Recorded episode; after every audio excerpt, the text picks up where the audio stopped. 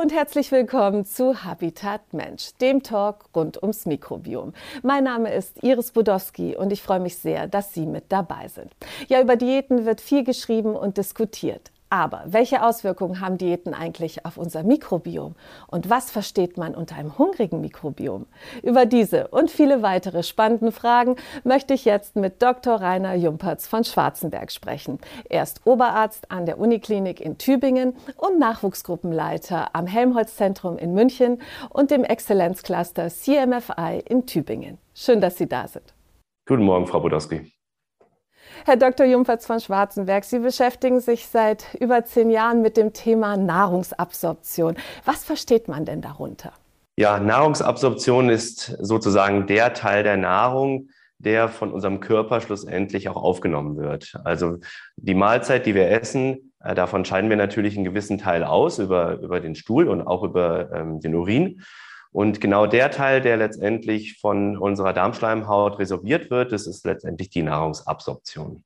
Sie gelten ja als Vorreiter auf dem Gebiet und haben in den letzten Jahren verschiedene Studien zu dem Thema durchgeführt. Was war das Ziel dieser Studien und zu welchen Ergebnissen sind Sie gekommen? Genau, also es ist so, dass wir natürlich in der Entwicklung gerade von Stoffwechselerkrankungen wie die Adipositas oder auch der Typ-2-Diabetes ähm, bei Menschen ähm, in den meisten Fällen eine chronische positive Energiebilanz haben. Und das ist genau also mehr Energie, die in den, in den Körper sozusagen eintritt und weniger Energie, die letztendlich ausgeschieden wird oder verbrannt wird durch, durch körperliche Aktivität. Genau dieser Zustand, der führt dann letztendlich zu der, zu den, ähm, zu der Entwicklung von metabolischen Erkrankungen. Relativ wenig Arbeitsgruppen haben bis jetzt genau angeschaut, wie viel quantitativ, wie viel Kalorien werden eigentlich absorbiert so dass wir in, in vorherigen Studien auch in den USA und dann hier habe ich das in Deutschland weitergeführt, erstmalig im Menschen die Nahrungsabsorption gemessen haben, um zu schauen und zu quantifizieren, wie hoch ist eigentlich der Anteil der Kalorien, die in unserem Körper bleiben, von denen, die wir essen. Und wie ist denn das bei ähm, adipösen Menschen? Ist da der Anteil höher als bei gesunden? Das kann man pauschal so nicht, leider noch nicht beantworten. Da sind wir noch gerade in Erklärung der Frage und dafür brauchen wir viele Probanden ähm, und Probandinnen. Wir brauchen ähm, große Kohorten, wo wir das untersuchen können. Und hier in Tübingen starten jetzt die ersten Studien, um genau diese Fragen zu beantworten. Eine andere Frage ist auch, wie ist das zum Beispiel in Diabetikern und Nicht-Diabetikern? Was wir wissen heutzutage ist, dass die Ernährung hier eine große Rolle spielt. Wir wissen, dass umso mehr Kalorien wir geben oder umso weniger Kalorien wir Patientinnen und Patienten geben, dann verändert sich auch die Nahrungsabsorption. Adipositas betrifft ja viele Menschen weltweit. Können Sie uns vielleicht sagen, wie die aktuellen Zahlen aussehen? Genau, Adipositas ist letztendlich klar definiert durch, einen, durch den sogenannten Body Mass Index. Und wenn der Body Mass Index größer oder gleich 30 ist, dann sprechen wir von der Adipositas Grad 1 und dann teilt sich das in höhere Stufen ein. Ähm, heutzutage gehen wir davon aus, in ähm, aktuellen Erhebungen, dass in Deutschland circa die Hälfte der Erwachsenen übergewichtig ist oder Adipositas hat. Also es ist wirklich eine, eine endemische Erkrankung. Und ähm, das ist natürlich assoziiert mit metabolischen Erkrankungen wie dem Diabetes mellitus wo wir davon ausgehen oder wo wir wissen, dass jeder Zehnte in Deutschland an Diabetes mellitus leidet. Die Dunkelziffern sind sicherlich höher. Adipositas nimmt ja immer mehr zu in unserer Gesellschaft. Kennt man mittlerweile die Ursachen dafür? Also jedes Detail der Ursachen kann man sicherlich bis heute noch nicht beschreiben. Aber wir wissen natürlich, dass das vergesellschaftet ist mit unserem westlichen Lebensstil. Dazu gehört, dass wir uns letztendlich weniger bewegen, ähm, dass viel halt auch heutzutage, wie jetzt gerade bei uns online ähm, erfolgt, ähm, dass letztendlich auch die Nahrung, die wir heutzutage zu uns nehmen, gerade Nahrung, die günstig einzukaufen ist, hochprozessiert ist, einfache Kohlenhydrate aufgenommen werden im Vergleich zu vor vielen Dekaden oder auch vor, vor 100, 200 Jahren, wo die Menschen natürlich häufig dafür selbstverantwortlich waren, was sie von der Erde sozusagen anbauen und äh, für ihre Nahrung nutzen können. Also die gesunde Ernährung eigentlich mit vielen Ballaststoffen, die geht immer mehr verloren und das ist mit eines der Hauptprobleme offensichtlich für die Erkrankung. Das ist eine der Hauptprobleme. Das andere ist auch, dass wir heutzutage Nahrung zu uns nehmen, die sehr energiedicht ist. Äh, zum Beispiel Stichwort Snackfoods. Ähm, da ist natürlich auch ähm, innerhalb von kürzester Zeit eine relativ große Zahl an Kalorien aufnehmbar Das ist sicherlich bei nicht so hoch prozessierten Nahrungsstoffen nicht der Fall. Sie haben es ja gerade schon erwähnt, Adipositas geht mit vielen schwerwiegenden Folgeerkrankungen einher. Welche sind das und welche Gefahren gehen davon aus? Also die Adipositas geht mit vielen Folgeerkrankungen einher. Da gibt es bekannte Erkrankungen, wie zum Beispiel Gelenkerkrankungen. Patienten sind häufig oder Patienten müssen häufig ähm, Schmerzmittel einnehmen. Dazu gehört auch Lebererkrankungen, Leberverfettung bis hin zur Fibrose und natürlich die Entwicklung von Diabetes mellitus. Und diese Kombination, die wir insgesamt als metabolisches Syndrom beschreiben, ist damit assoziiert, dass häufiger kardiovaskuläre Erkrankungen auftreten, also Verkalkungen von Arterien, die zu Herzinfarkt, Schlaganfall oder periphere Verschlusskrankheit führen können und schlussendlich auch lebenslimitierend sind. Wie wird denn Adipositas ähm, heutzutage therapiert? Mit welchen Methoden? Die Adipositas wird ähm, letztendlich mit einer niedrigkalorischen Diät und, äh, therapiert und am besten in Kombination mit einer Steigerung der körperlichen Aktivität. Also niedrigkalorische Diät und Sport. Jetzt ist es so, dass wir ähm, bis heute viele Milliarden US-Dollar und auch Euros ausgegeben haben in der Erforschung ähm, genau dieses Zusammenhanges. Und wir müssen bis heute eigentlich immer noch sagen, am besten hilft weniger Essen und mehr Bewegung. Aber wir wissen natürlich alle, dass das in den vielen Fällen und leider auch in den meisten Fällen langfristig nicht zu halten ist. Und deswegen kommt es trotzdem immer wieder zur Weiterentwicklung oder Neuauftreten von metabolischen Erkrankungen, obwohl Patienten immer wieder neue Diäten gemacht haben. Vielleicht können Sie uns noch mal kurz erklären, was man unter einer niedrigkalorischen Diät versteht und welche dieser niedrigkalorischen Diäten vielleicht auch schon bekannt sind so im Handel. Also die ähm, Energiebilanz im Menschen ist immer so ausgelegt, dass wir ähm, messen müssen, wie viel Kalorien treten in den Körper ein und wie viel Kalorien verlassen den Körper. Und dann ist eine, Kalo eine Diät ausgeglichen, wenn es genug Kalorien sind, um das Körpergewicht zu halten im normalgewichtigen Patienten. Dementsprechend müssen wir zum gewissen Grad die Kalorienanzahl reduzieren. Ähm, und das kann man heutzutage sehr gut machen mit zum Beispiel niedrigkalorischen Flüssigdiäten äh, so, sogenannte Formula-Diäten, die wir einsetzen können für eine gewisse Zeit, um den Gewichtsverlust voranzuschieben. Das wird zum Beispiel gemacht vor ähm, sogenannten bariatrischen Operationen. Man spricht ja oft von Magenverkleinerungen. Da macht man vorher schon mal häufiger eine niedrigkalorische Flüssignahrung, um die Leber zum Beispiel zu entfetten und damit auch die Komplikationen ähm, einer möglichen bariatrischen Operation zu reduzieren. Aber sowas wird natürlich auf breiter Basis auch ähm, konventionell angewandt, um den Gewichtsverlust zu fördern. Sie haben eine Studie zu niedrigkalorischen Diäten durchgeführt. Wie sind Sie bei der Studie vorgegangen und zu welchem überraschenden Ergebnis sind Sie gekommen? Ja, also wir hatten ähm, adipöse Probandinnen auf eine niedrigkalorische Diät gesetzt, also in dem Fall eine Formula-Diät mit ca. 800 Kalorien pro Tag, also sehr stark kalorienreduziert. Und die Probandinnen haben über acht Wochen sehr stark Gewicht verloren. Das Interessante, was wir gesehen haben, ist, dass die Energiebilanz sich anders geändert hat, als wir erwartet hätten. Zum einen haben wir die Kaloriendichte in der Nahrung gemessen. Und hier haben wir zum ersten Mal überraschenderweise auch festgestellt, dass die Kalorien der Nahrung doch höher ist als das, was auf dem Nahrungslabel ausgewiesen wurde. Und dann haben wir die Exkretion, also die Ausscheidung der Kalorien über den Stuhl gemessen. Und wir konnten sehen, dass entgegen unserer Erwartungen während der niedrigkalorischen Diät die Absorption, also der Anteil der Kalorien, die wirklich im Körper verbleiben, niedriger ist ähm, als während einer hochkalorischen Diät. Und das hat uns schon überrascht. Wir würden eigentlich erwarten, wenn wir auf einer niedrigkalorischen Diät sind, dass der Anteil der Kalorien, die wir in unserem Körper behalten, höher ist, um auch im Sinne der Arterhaltung ähm, die Arterhaltung zu gewährleisten. Aber das ist genau das Gegenteil ist der Fall. Bei niedrigkalorischer Diät ist die Nahrungsabsorption auch niedriger. Das ist wirklich sehr überraschend. Konnten Sie sich das irgendwie erklären? Ehrlicherweise waren wir auch selbst perplex und wir hatten das in einer ersten Studie untersucht mit relativ wenig Probanden, so dass wir das dann nochmal ausgetestet haben in einer etwas größeren Studie, die wir vor zwei Jahren publizieren konnten. Und auch hier konnten wir das gleiche Phänomen sehen. Während niedrigkalorischer Diät ist die Nahrungsabsorption niedriger. Nun ist es ja so, dass unser Magen-Darm-Trakt von unserem Darmmikrobiom besiedelt ist. Und da lag es nahe zu vermuten, dass das Darmmikrobiom vielleicht hier auch eine Rolle spielt.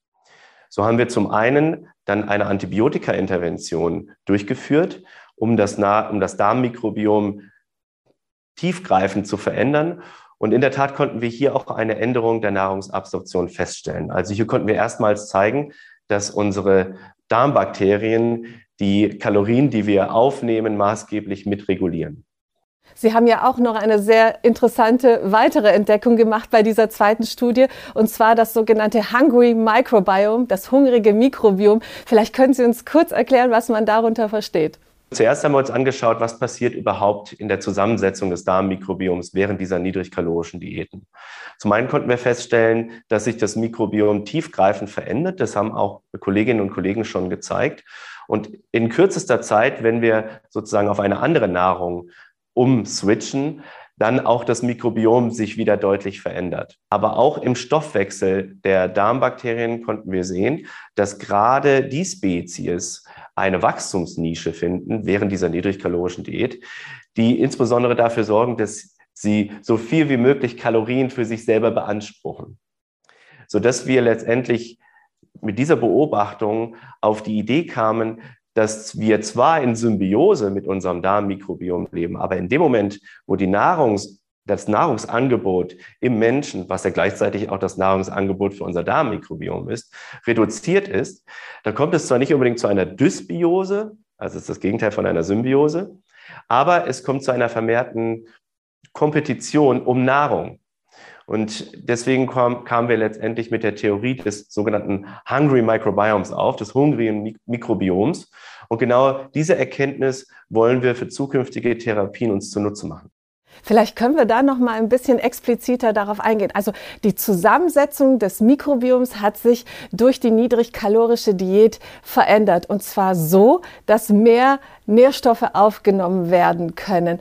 Das äh, ist eine spannende Erkenntnis. Was bedeutet das denn jetzt für zig andere Diäten, die man ja auch auf dem Markt kennt? Also verändert sich tatsächlich unser Mikrobiom je nachdem, was für eine Ernährung wir zu uns nehmen? Das ist ganz richtig. Also zum einen müssen wir, glaube ich, unterscheiden Nahrungsabsorption vom Menschen und äh, in dem Sinne auch Nahrungsabsorption der bakteriellen Zelle. Ja?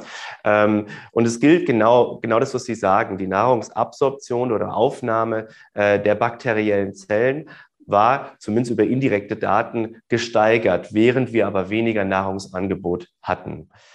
Das, das war eine neue Erkenntnis. Und in der Tat, das, die Ernährung ist der größte Einflussfaktor auf unser Darmmikrobiom. Es gibt viele Faktoren, wie zum Beispiel auch unser äh, genetischer Hintergrund, der eine große Rolle spielt und natürlich Umweltfaktoren, ähm, Arbeitsplatz, Familiensituationen und so weiter. Aber der stärkste Einfluss auf die Zusammensetzung unseres Darmmikrobioms kommt durch unsere Ernährung. Bedeutet das eigentlich auch, dass wir sozusagen unser Mikrobiom durch unsere Ernährung ein Stück weit manipulieren können, dass je nachdem, was wir essen, wie wir essen, unser Mikrobiom sich in eine oder die andere Richtung verändert? Absolut. Und da gibt es ähm, viele Ansätze heutzutage, neue Ansätze, wie wir über Ernährung das Mikrobiom so verändern, dass es günstig für unseren Stoffwechsel ist. Und auch dahingehend, dass wir zum Beispiel die Entstehung von Adipositas oder Stoffwechselerkrankungen wie dem Typ-2-Diabetes ähm, verhindern können. Vielleicht können Sie uns noch mal kurz erklären, was für Vorteile oder auch Nachteile hat es denn, wenn wir durch die Ernährung tatsächlich so einen Einfluss auf das Mikrobiom haben? Die Ernährung ist, wie gesagt, einer der stärksten Faktoren auf unser Darmmikrobiom. Und da kommt es sicherlich zum einen auf die Zusammensetzung der Ernährung an, aber, und das konnten wir auch in unseren Studien zeigen, auf die Gesamtenergiedichte, also die Gesamtkalorienzahl, die wir eigentlich aufnehmen. Beide Faktoren haben einen großen Einfluss. So wissen wir ja heute auch, ähm, dass zum Beispiel komplexe Kohlenhydrate, Stichwort Fiber, ähm, unser Mikrobiom hin zu einer einer gesünderen äh, Struktur entwickeln können. Und das wird auch in den neueren Studien angewandt zur Prävention von metabolischen Erkrankungen. Was für therapeutische Ansätze ergeben sich für metabolische Erkrankungen und Adipositas aus den Ergebnissen, die Sie herausgefunden haben? Also es gibt mittlerweile viele Therapieansätze, die medikamentös hormonell ähm, basiert sind. Es gibt Therapieansätze natürlich im Hinblick der bariatrischen Chirurgie, also Stichwort Magenverkleinerung oder Bypass. Und in dem Fall wäre es aber so, dass wir sozusagen uns das Mikrobiom zunutze machen, ähm, so dass wir aktuell ähm, im in vitro, also sozusagen im Reagenzglas, untersuchen, inwiefern wir einzelne Vertreter des Mikrobioms, also einzige bakterielle Spezies, genetisch dahingehend verändern können, dass, dass genau diese Nahrungsaufnahme des Mikrobioms gesteigert werden kann und damit sozusagen der Anteil, den wir Menschen an unserer Nahrung wirklich aufnehmen, absorbieren, reduziert werden kann. Das ist eine sehr, sehr spannende Perspektive. Wann ist es denn realistisch, dass man tatsächlich mit so einer Therapie rechnen kann? Ja, also wie ich schon angedeutet hatte, sind wir ja gerade in dem Stadium, dass wir das primär ähm, im Reagenzglas im Labor in vitro erstmal untersuchen. Ähm, und bevor wir in der Testung im Menschen ähm, angelangt sind, bedarf es noch einiger wichtiger Schritte, um zum Beispiel auch äh, Nebeneffekte, potenzielle Nebeneffekte zu untersuchen, was ganz wichtig ist. Und da muss man schon sagen, da sind noch einige Jahre notwendig, bevor wir das im Menschen testen können. Und wie könnte dann die Therapie aussehen? Kriegt man das dann in Tablettenform, so genetisch veränderte Bakterien? Oder können Sie das mal ein bisschen beschreiben? Das ist das Ziel tatsächlich. Ähm, es ist ja so, dass wir ähm, den Magen haben, wo der pH-Wert sehr niedrig ist. Das ist ja auch zum Schutz ähm, von unserem Körper, gerade für ähm, Bakterien oder äußere Einflüsse, die letztendlich über unseren äh, Gastrointestinaltrakt eintreten können. Und genau, aber äh, das ist in der Tat so. Wir würden ähm, probieren, eine orale äh, Applikation ähm, vorzunehmen, die letztendlich dann auch den Magen passieren kann und dann das Mikrobiom dahingehend verändern kann. Spezifisch dahingehend, dass wir ähm, genetisch veränderte Bakterien ansiedeln. Und aber genau dieses Potenzial dieser, genetisch veränder, dieser genetischen Veränderung pharmakologisch steuern können. Das heißt, wir müssen immer sozusagen im, im, im Driver's Seat sitzen, um diese Gene an- und ausschalten zu können, insbesondere im Hinblick auf Nebeneffekte. Und wäre diese Therapie dann eher zur Prävention von Erkrankungen wie Adipositas gedacht oder wäre die auch für bereits Erkrankte gut?